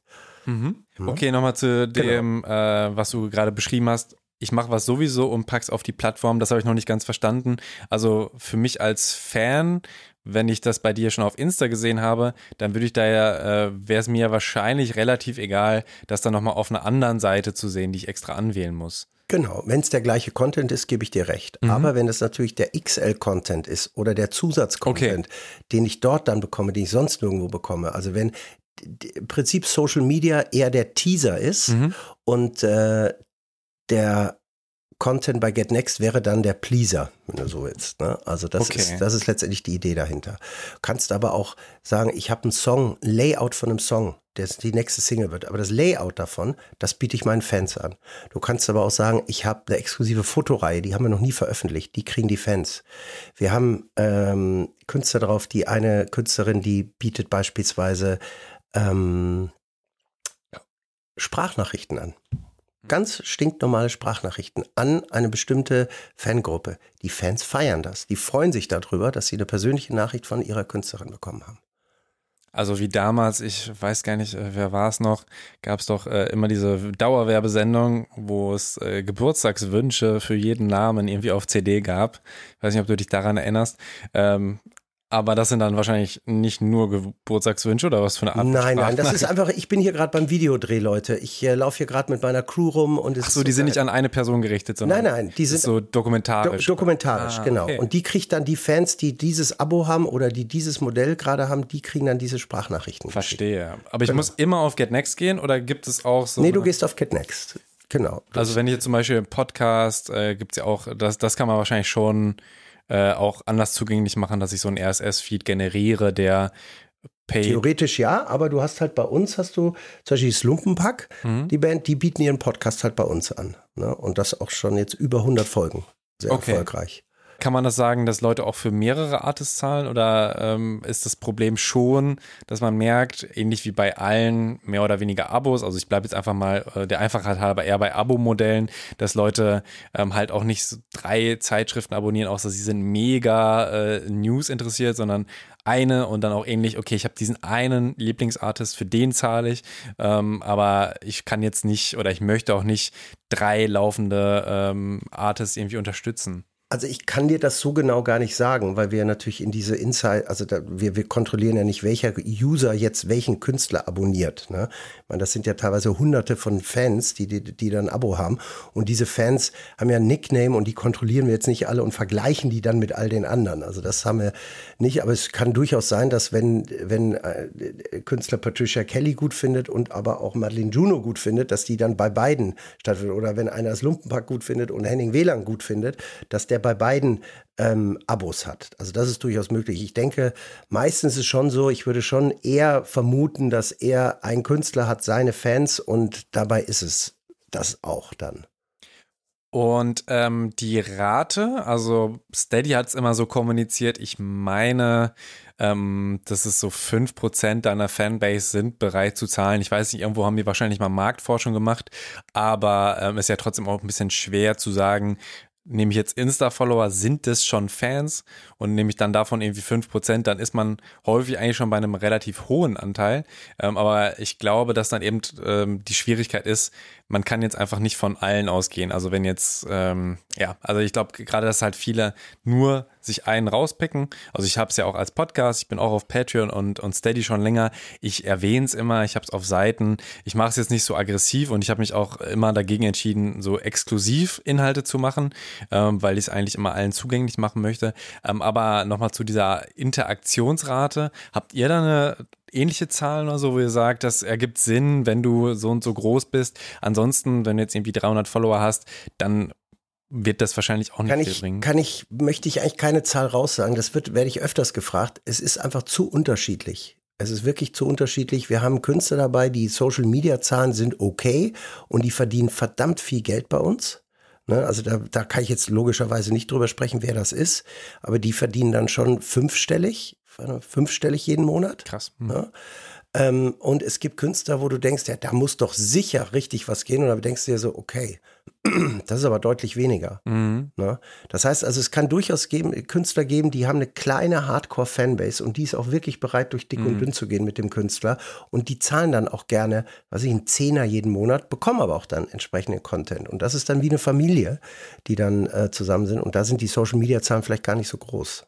Also ähnliches Phänomen wie äh, ein Künstler hat so und so viele äh, monatliche HörerInnen und dann kommt keiner zum Konzert, weil live einfach ein komplett anderes Ding Genau. ist als Streaming. Ähm, habt ihr das dann auch? Äh, kannst du denn sagen, dass ähm, was, was noch so Dinge sind, Sprachnachrichten oder so, ähm, die gut funktionieren, wo man auch wirklich eine Community äh, bei euch machen kann. Also es ist ja schon auch, wenn Leute es jetzt nicht gesehen haben, ähm, ich kann auf eine Seite gehen und folgen und ähm, habe dann einen Feed, der mir unterschiedliche Sachen auch zeigen würde. Genau, Also wenn ich jetzt drei Künstler unterstütze, Mhm. ähm, dann äh, gehe ich auf die Startseite und sehe von den drei Künstlern immer die Posts oder muss ich immer einzeln auf die Künstlerseiten gehen? Du gehst auf die Künstlerseite. Okay. Du gehst auf die Künstlerseite, das Künstlerprofil und auf diesem Profil siehst du ein Feed und diese ähm, Feed der Künstlerin, die ist dann teilweise public. Also teilweise, die meisten haben ein Begrüßungsvideo, wo sie dann sagen, hey, wir sind jetzt hier und deswegen und so weiter, erklären kurz, was passiert eigentlich hier. Und dann hast du den Feed und der Feed ist dann teilweise public oder dann geblurrt, wo dann dahinter, hinter dieser Paywall dann der Content steht für die entsprechenden Abos. Mhm. Und da nochmal zu Beispielen, was kann ich da noch machen, außer Sprachnachrichten oder ich mache ein äh, Teaser-Video und mache da nochmal ein längeres Video da drauf. Was äh, ist für Artists irgendwie sinnvoll? Also einige haben zum Beispiel Merch-Drops gemacht. Die haben dann also äh, aus, aus haben, haben Devotionalien verkauft in Einmalaktionen. Das gibt es. Du kannst ein Crowdfunding machen bei uns. Was gibt's noch? Es gibt ähm, letztendlich äh, Bilder, die, die noch nicht veröffentlicht wurden, das habe ich gesagt. Du kannst letztendlich Videos machen, du kannst Hangouts machen mit deinen Künstlern. Wir hatten eine Künstlerin, die hat beispielsweise mit ihren Fans gekocht. Da gab's dann, die haben so, so ein Video-Hangout gemacht und dann haben sie gemeinsam gekocht. They, ha- wir hatten ähm, Streaming-Konzerte eben auch schon, die dann exklusiv über Get Next liefen. Wir haben, äh, wir bieten ein eigenes Kameraset an, ein Streaming-Set. Das ist im Preis mit drin, wenn man so will. Das heißt, wir äh, bieten dem Künstler die Möglichkeit, das haben wir im Lumpenpack mal gemacht, das haben wir mal mit Culture Candela gemacht, das haben wir mal mit, mit Antifuchs gemacht. Das heißt also, wir haben, wir bieten dann das Set an und dann äh, suchen uns eine Location gemeinsam aus. Da kann man auch wieder Brands in Mind beispielsweise nehmen und äh, haben von dort aus dann einen Livestream gemacht, der dann über eine Paywall ähm, auf Get Next zu sehen war. Aber wahrscheinlich musste, musste ich dann schon was draufzahlen, wenn ihr da, also die Kameras äh, kann ich mir ausleihen gratis, aber der Das Rest ist, kommt immer auf einen Einzeldeal darauf an, den Okay. wir machen. Ne? Also im Prinzip ist das mit so, gehört das mit in den Service-Gedanken rein, weil wir bei GetNext wollen eigentlich rein, also wir sind eine Plattform im Prinzip, eine Verkaufsplattform, um es mal ganz knallhart zu sagen, wo der Künstler seinen Content an seinen Fan verkaufen kann. Über verschiedene Modelle. Wir bieten aber, und das merken die Leute, die mit uns zusammenarbeiten, wir sind aber auch fast schon eine Fan-Management-Agentur. Das heißt, wir helfen dir als Künstler auch dein ganzes Fan-Management, dein Fan-Engagement mit zu ähm, optimieren. Ähm, wir haben in den letzten zwei Jahren ja natürlich viel Erfahrung gesammelt jetzt. Ne? Was lief gut, was lief nicht gut. Und genau diese ganze Expertise, die fließt mit ein in unsere Arbeit mit den Künstlern und den Managements. Was läuft nicht gut oder lief nicht gut? Also habt ihr gemerkt, ja, ich glaube, das kann man sich sparen. Also was zum Beispiel nicht so gut war, ist, wenn du deine Fans überforderst.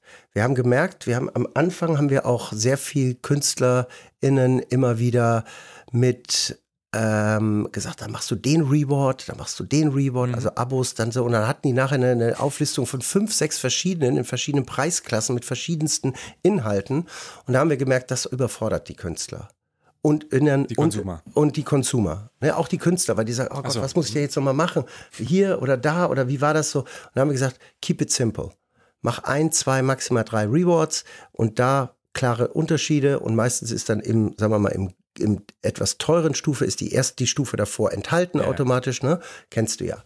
So, und das hat sich eigentlich als äh, deutlich bessere Lösung herausgestellt. Okay. Und äh, da ja auch ähnlich. Also angenommen ich, ich habe auch mit Armin schon telefoniert und war dann auch eher so, ah, ich habe jetzt schon Patreon, ich habe jetzt schon Steady, äh, jetzt noch irgendwie das dritte aufzumachen, äh, das ist ja auch wieder dann je nachdem Überforderung. Deswegen fiel mir die Kommunikation auch ein bisschen schwerer. Irgendwie wollte ich es glaube ich, ähm, ja, auf, auf allen Hochzeiten tanzen, uh. ganz klar, und dachte, dann ist es einfacher. Und tatsächlich gibt es auch welche, die, obwohl ich Patreon am wenigsten äh, irgendwie gepusht habe, die dann darüber auch zu Unterstützern wurden.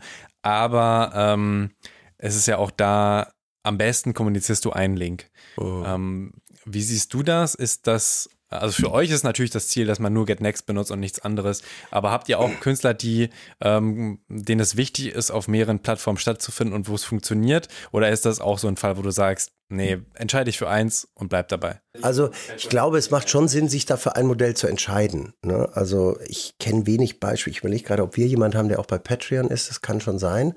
Aber am Ende des Tages ähm, wäre es schon, ich glaube, es ist idealer, bei, wenn dann bei Get Next zu sein. Ne? Weil wir bieten ja auch, wir, wir sind ja ein lokales Unternehmen. Wir sind hier in Deutschland, wir haben deutsche Server, deutsches Recht, was hier stattfindet. Das heißt, du hast hier das Team vor Ort. Wir sind 24-7 Betreuung kriegst du bei uns. Also dieser Service-Gedanke steht bei uns ganz oben und das kann jeder Künstler, der bei uns ist, jede Künstlerin bei uns, die können das alle bezeugen, dass wir immer auch am Wochenende für, jeden, für jemanden, der irgendwie nur ein Problem hat, oder auch ein Fan, der ein Problem hat, wenn es welche gibt und das, die sind überschaubar, mhm. diese Fälle, wir sind immer da. Ja. Wir haben ein eigenes Video-Hosting, das haben die anderen auch nicht. Das heißt, du kannst theoretisch unseren Videoplayer nehmen. Das heißt, du musst nicht den YouTube-Player oder einen anderen Player nehmen. Auch das bieten wir an, was die anderen nicht haben. Mhm. Ne? Also ich glaube, um die Frage nochmal zu beantworten, wenn du bei GetNext bist, solltest du auch bei GetNext sein und mhm. nirgendwo anders. Okay. Mm, ja, genau, du hast ähm, Fan-Business auch als, ähm, also irgendwo stand es in deinem LinkedIn. Äh, Fan-Business meint dann einfach Direct-to-Fan oder was? Direct-to-Fan, also dieses, der Umgang mit Fans, Fans zu motivieren, Fans zu mobilisieren, das ist etwas, was wir im, im Rahmen dieser Service äh, Aktivitäten, die wir für Künstler machen, dass wir uns mit Künstlern hinsetzen und sagen, was kann man noch machen? Wo können wir noch irgendwo stattfinden? Was können wir noch machen, um unsere Fans zu begeistern? Und da, das ist ein kreativer Prozess wieder, den wir mit den Künstlern gerne und ganzen Künstlerinnen gerne eingehen. Aber am Ende des Tages ist es natürlich den KünstlerInnen überlassen, das Ding selber äh, zu machen. Artists müssen selber entscheiden, wie weit gehe ich, wie nah gehe ich an die Fans ran, wie nah lasse ich sie an mich ran. Ähm, aber das ist für mich Fanbusiness. Ne? Mhm. Wenn wir jetzt auf äh, weitere auch zukunftsorientierte Projekte gehen, da ist zum Beispiel ähm, Nexa, mhm. Metaverse und Avatar-Unternehmen. Mhm. Da äh, rollen wahrscheinlich dann viele, auch was NFT angeht und so ein bisschen die Augen und sagen, ach komm, das ist doch Schnee von gestern, das war doch 2021 mal kurz cool, aber jetzt ist doch äh, eh vorbei mit dem Ding. Wie siehst du das? Na, das sehe ich nicht so, dass das vorbei ist. Es ist sicherlich etwas wie bei vielen neuen Dingen, da gibt's die Hypes, das sind so Wellen, die dann, die dann geschlagen werden. Natürlich hängt das Ganze jetzt auch an den, an den Entwicklungen auf dem, auf dem ähm, sagen wir mal, den finanziellen Märkten, weil es ja kryptobezogen ist, ne, Blockchain bezogen. Also das heißt also, wenn die Kryptowährung runtergeht, dann leidet indirekt auch die ganze NFT-Welt darunter.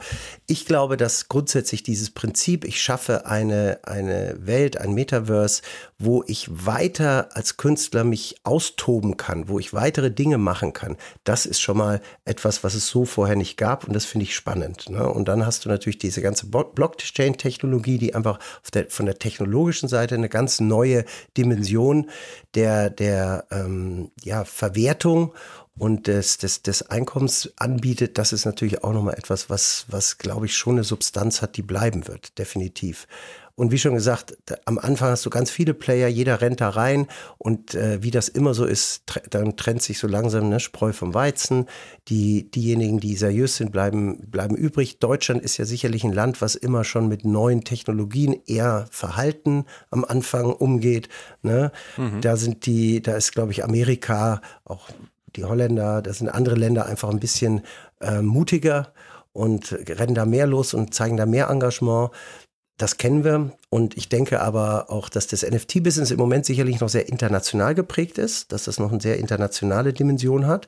Aber es gibt ja hier schon Beispiele, die erfolgreich waren und äh, ich glaube, dieser Markt wird weiter wachsen.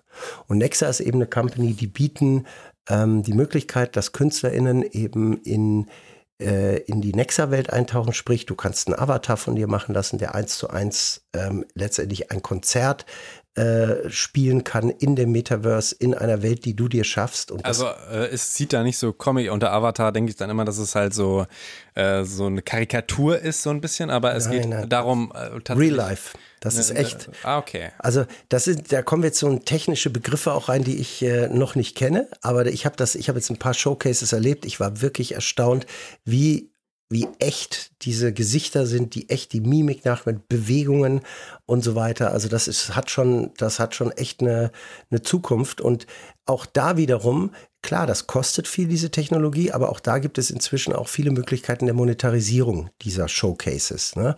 Dass du, das kennen wir von Twitch, das kennen wir aus dem Gaming-Bereich, ne? wo ja auch die Skins und so weiter, die ich dann besorgen muss und so weiter, um da einfach, und da hinterlässt du ja auch, schmeißt du ja immer wieder Geld in den Schlitz rein, um da irgendwie dich abzugraden. Und das Gleiche kannst du natürlich auch mit solchen, in so einer Situation machen. Du schaffst ein, ein Avatar-Konzert oder ein, ein Metaverse-Konzert und kannst sagen, okay, ich will da als Fan mittanzen, ne? dann zahle ich dafür und dann erscheint mein Name zum Beispiel über einen dieser Figuren und so weiter. Also da gibt es so viele Möglichkeiten. Mhm. Und ich merke einfach, äh, dass auch die großen Konzerne, die Sonys, die Universals dieser Welt sich da intensiv mit beschäftigen mit dem ganzen Thema, weil sie einfach merken, okay, das, da wird in Zukunft irgendwas passieren, das wir vielleicht noch gar nicht vorhersehen können, was aber definitiv eine Relevanz haben wird. Diese ähm, Konzerte sind dann aber ähm, vor allem, also jetzt auch wenn wir bei Nexa bleiben, die entwickeln mich dann für die großen äh, sag ich mal, Spiele wie Fortnite oder Roblox? Nee, die kann ich alleine machen. Ich kann ein Konzert geben. Ich kann als Künstler XY sagen, ich, ich mache einen Auftritt, den, den nehmen die dann auf. Da, da gibt es dann wiederum verschiedene technische Möglichkeiten, also technische Stufen. Ist das ein Greenscreen?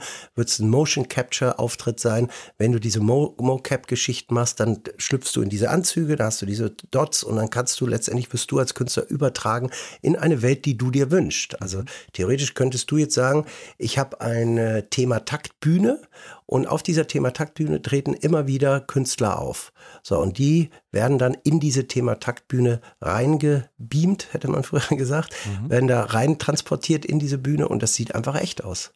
Und das ist dann egal wo. Aber man könnte auch. Nein, es gibt Studios, rein. es gibt diese Mo Motion Capture Studios, die MoCap Studios, die sind natürlich, weil das zig Kameras sind. Das ja, ist ein sehr komplexes Ding. Da gehst du hin und dann wirst du dort letztendlich, und diese Übertragung, die kann live sein. Die ist eins zu eins live in den Rest der Welt. Das heißt, du könntest das letztendlich übertragen auf YouTube, auf Twitch, auf wo auch immer. Und du kannst diese Konzerte dann dir dort äh, angucken. Auch für Leute, die möglicherweise kein Ticket kaufen konnten oder du machst daraus, Justin Bieber hat das letztes Jahr auch mal gemacht. Mhm. Ähm, mir geht es jetzt nochmal um die Integration. Also mhm. ähm, wo kann ich das überall reinpacken? Weil Metaverse ist jetzt ja nicht der eine Ort, sondern jeder will ja, also das ist ja, so nehme ich das war noch so ein bisschen so ein Wettrennen, deswegen nennt sich Facebook dann auch Meta, weil jeder möchte jetzt gerne die Orte, also es wird ja eh nicht nur einer sein, aber quasi die Hotspots die sind dann irgendwie sowas wie Fortnite mit Sicherheit. Mit Ab, Sicherheit auch, ja. Aber also, kann ich dann auch da, also mit dieser Technologie, ich mache dieses eine Konzert und es ist möglich, das abzubilden oder ist das unmöglich, weil es da gar nicht so die Schnittstelle gibt, weil ich dann theoretisch mit also den möglich, also ich, ob man jetzt bei Fortnite einfach reinkommt, das kann ich dir nicht sagen, weil das hat sicherlich auch was mit Lizenzen und ja, ja, mit Deals und so zu tun. Aber, das Aber es momentan. ist theoretisch möglich, ist es, dass du dieses, dieses Ding überall abspielst. Mhm. Aber ihr habt da jetzt noch keine. Wir sind da gerade dabei, wir entwickeln mhm. das gerade. Wir sind jetzt gerade mit, mit äh, paar richtig großen ähm, Playern im Gespräch, dass wir eben dort bestimmte Events stattfinden lassen. Das ist ein ganz neues Business. Ich bin auch relativ neu mit dabei und mich hat das von Anfang an fasziniert. Ich fuchs mich da auch gerade rein in diese ganze technologische Welt, mhm. weil das einfach nochmal Next Level ist, für mich auch vom Verständnis. Ja, ja. Und ich bin da auch echt fasziniert, was da alles möglich ist und lerne auch jeden Tag dazu. Du warst ja auch, glaube ich, letztens sogar in den USA, wo du auch gesagt hast, da geht es auch irgendwie um NFT-Geschichten. War das dann auch dieses Projekt oder ist das dann noch mal was anderes? Ähm, das war noch mal was anderes. Also ich war, also als ich in LA war, war das Thema NFT all over the place, muss man dazu sagen. Also jeder, der auch Songwriter und solche Leute alle denken und reden über NFTs. Ähm, es gibt eine junge Company, eine, eine NFT-Company, die Web3 Wizards heißen die. Mhm. Und die waren jetzt tatsächlich auf der NFT-Messe und die begleite ich auch ein bisschen, die, die Web3 Wizards, die unterstütze ich so mit meinem Netzwerk und mit meinen Möglichkeiten. Das ist eigentlich die Bude in Deutschland für äh, NFT-Business. Und die arbeiten dann auch schon mit größeren Namen wie, was weiß ich, äh, Kellogg's oder ähm, Tomorrowland oder so zusammen und sind da definitiv ähm, diejenigen, die diese NFT-Business so verstehen, dass sie das letztendlich custom-made für dich und deine Company oder deine Zwecke machen können. Sowas wie Royalties, also Royal.io gibt es ja zum Beispiel, wo ich mir theoretisch dann irgendwie Anteile am NAS-Song per NFT sichern kann. Ist sowas in Deutschland überhaupt möglich? Weil das Gesetz ja nun mal einfach ein anderes ist, was so Eigentums, äh, Eigentum von Songs angeht. Kann ich dir nicht beantworten, weiß ich gar nicht genau. Okay, ich dachte, das, das wäre auch was, wo, wo du vielleicht hinarbeitest, weil das für mich äh, eigentlich so mit das erstmal greifbarste war. Also ich glaube schon, dass das möglich ist. Äh, du hast völlig recht. Das ist auf jeden Fall ein Thema, dass du Rechte an Songs ähm, für einen bestimmten Zeitraum, auch wenn es nur ist, äh, bekommst. Ne? Also dass es nicht immer auf, auf Ewigkeiten ist.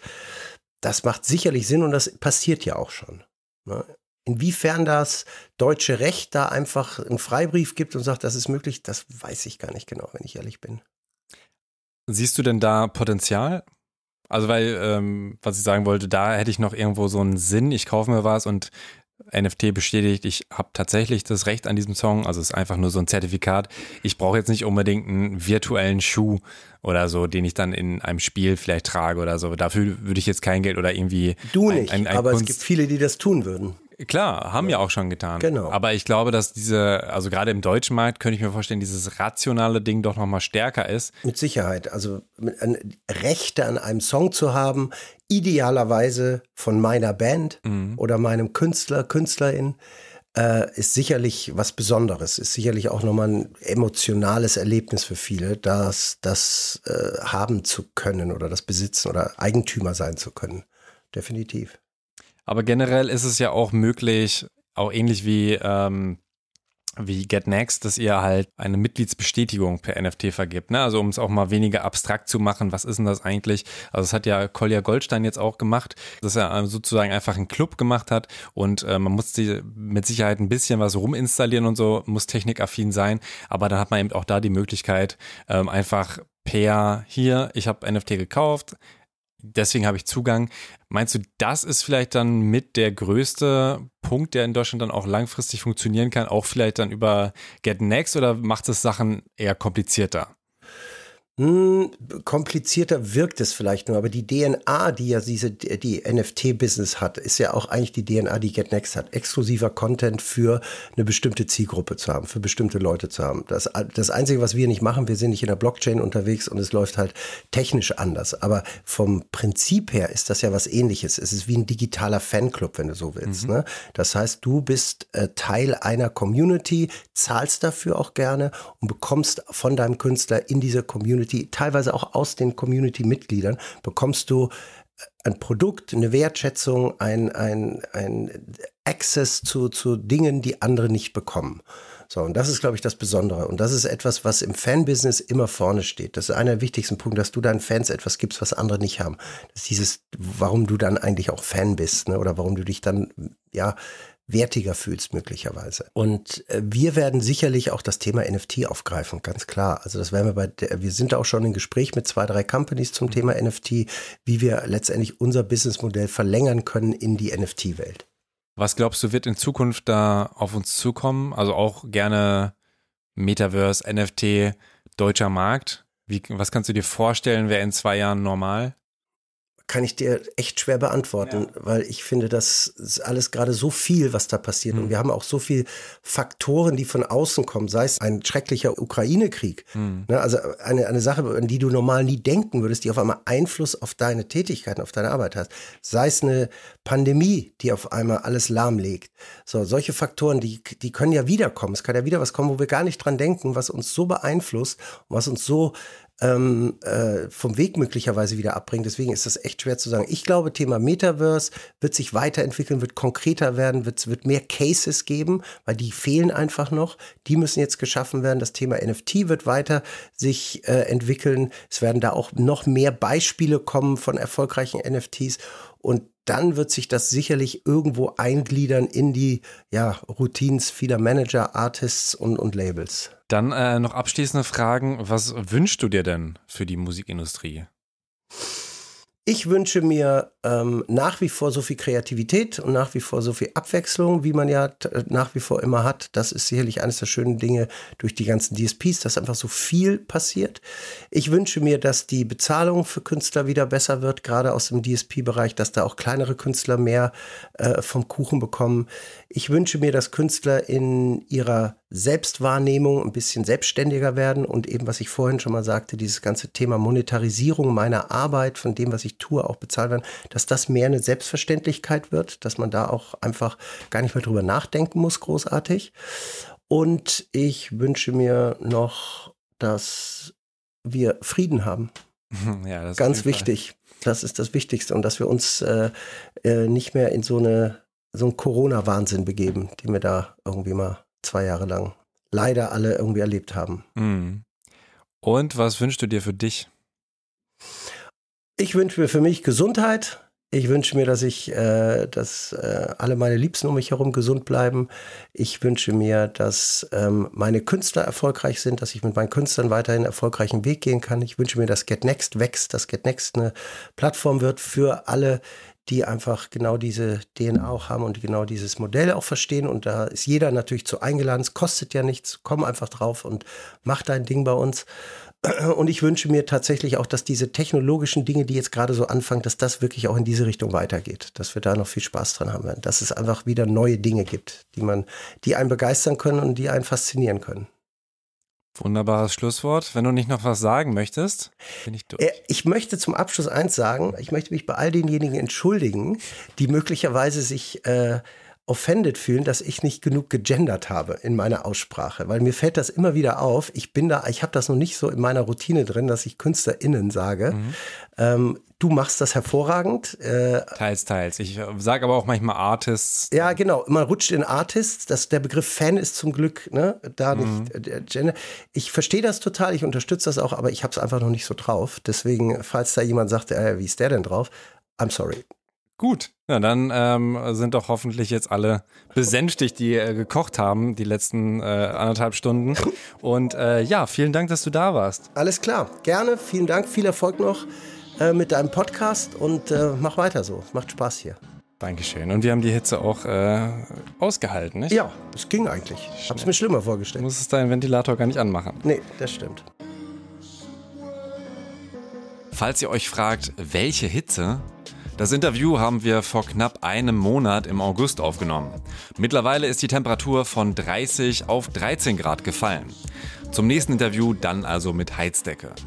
Jochen Schuster war trotz Hitze ein sehr angenehmer Gesprächspartner, der mit seinem Wissen wahrscheinlich auch noch Stunden an Podcasts füllen könnte. Wir wollten uns aber auf die Gegenwart fokussieren und selbst da macht Jochen ja einiges. Wenn ihr auf der Suche nach Einnahmequellen seid, checkt getnext.to. Das Prinzip ist super. Ich bin dort mit Thematakt bislang nicht, weil ich schon auf Patreon und Steady bin. An der Stelle vielen Dank an meine UnterstützerInnen Kilian, Freddy, Nash, Pascal, Paul, Lina, Jonas und Andreas. In diesem Jahr habe ich es aus verschiedenen Gründen nicht geschafft, so viele Folgen wie im letzten Jahr rauszubringen, aber eure Unterstützung, eure Nachrichten und euer Lob in persönlichen Gesprächen motivieren mich, Thema Takt weiterzumachen. Die nächsten beiden Folgen sind auch schon aufgenommen. Sidney Christensen vom Label Kill Rockstars habe ich auf Englisch interviewt und mit Julian Vogels von Music Declares Emergency habe ich über Nachhaltigkeit in der Musikindustrie geredet.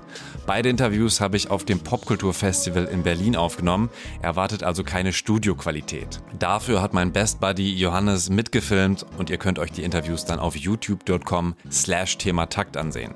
Also abonniert dort und überall, wo es Podcasts gibt, Thema Takt. Mein Name ist Tobias Wilinski. Vielleicht sehen wir uns auf dem Reeperbahn Festival in Hamburg. Würde mich freuen. Bis bald. Thema Takt. Der Hip-Hop Business Podcast mit Tobias Wilinski.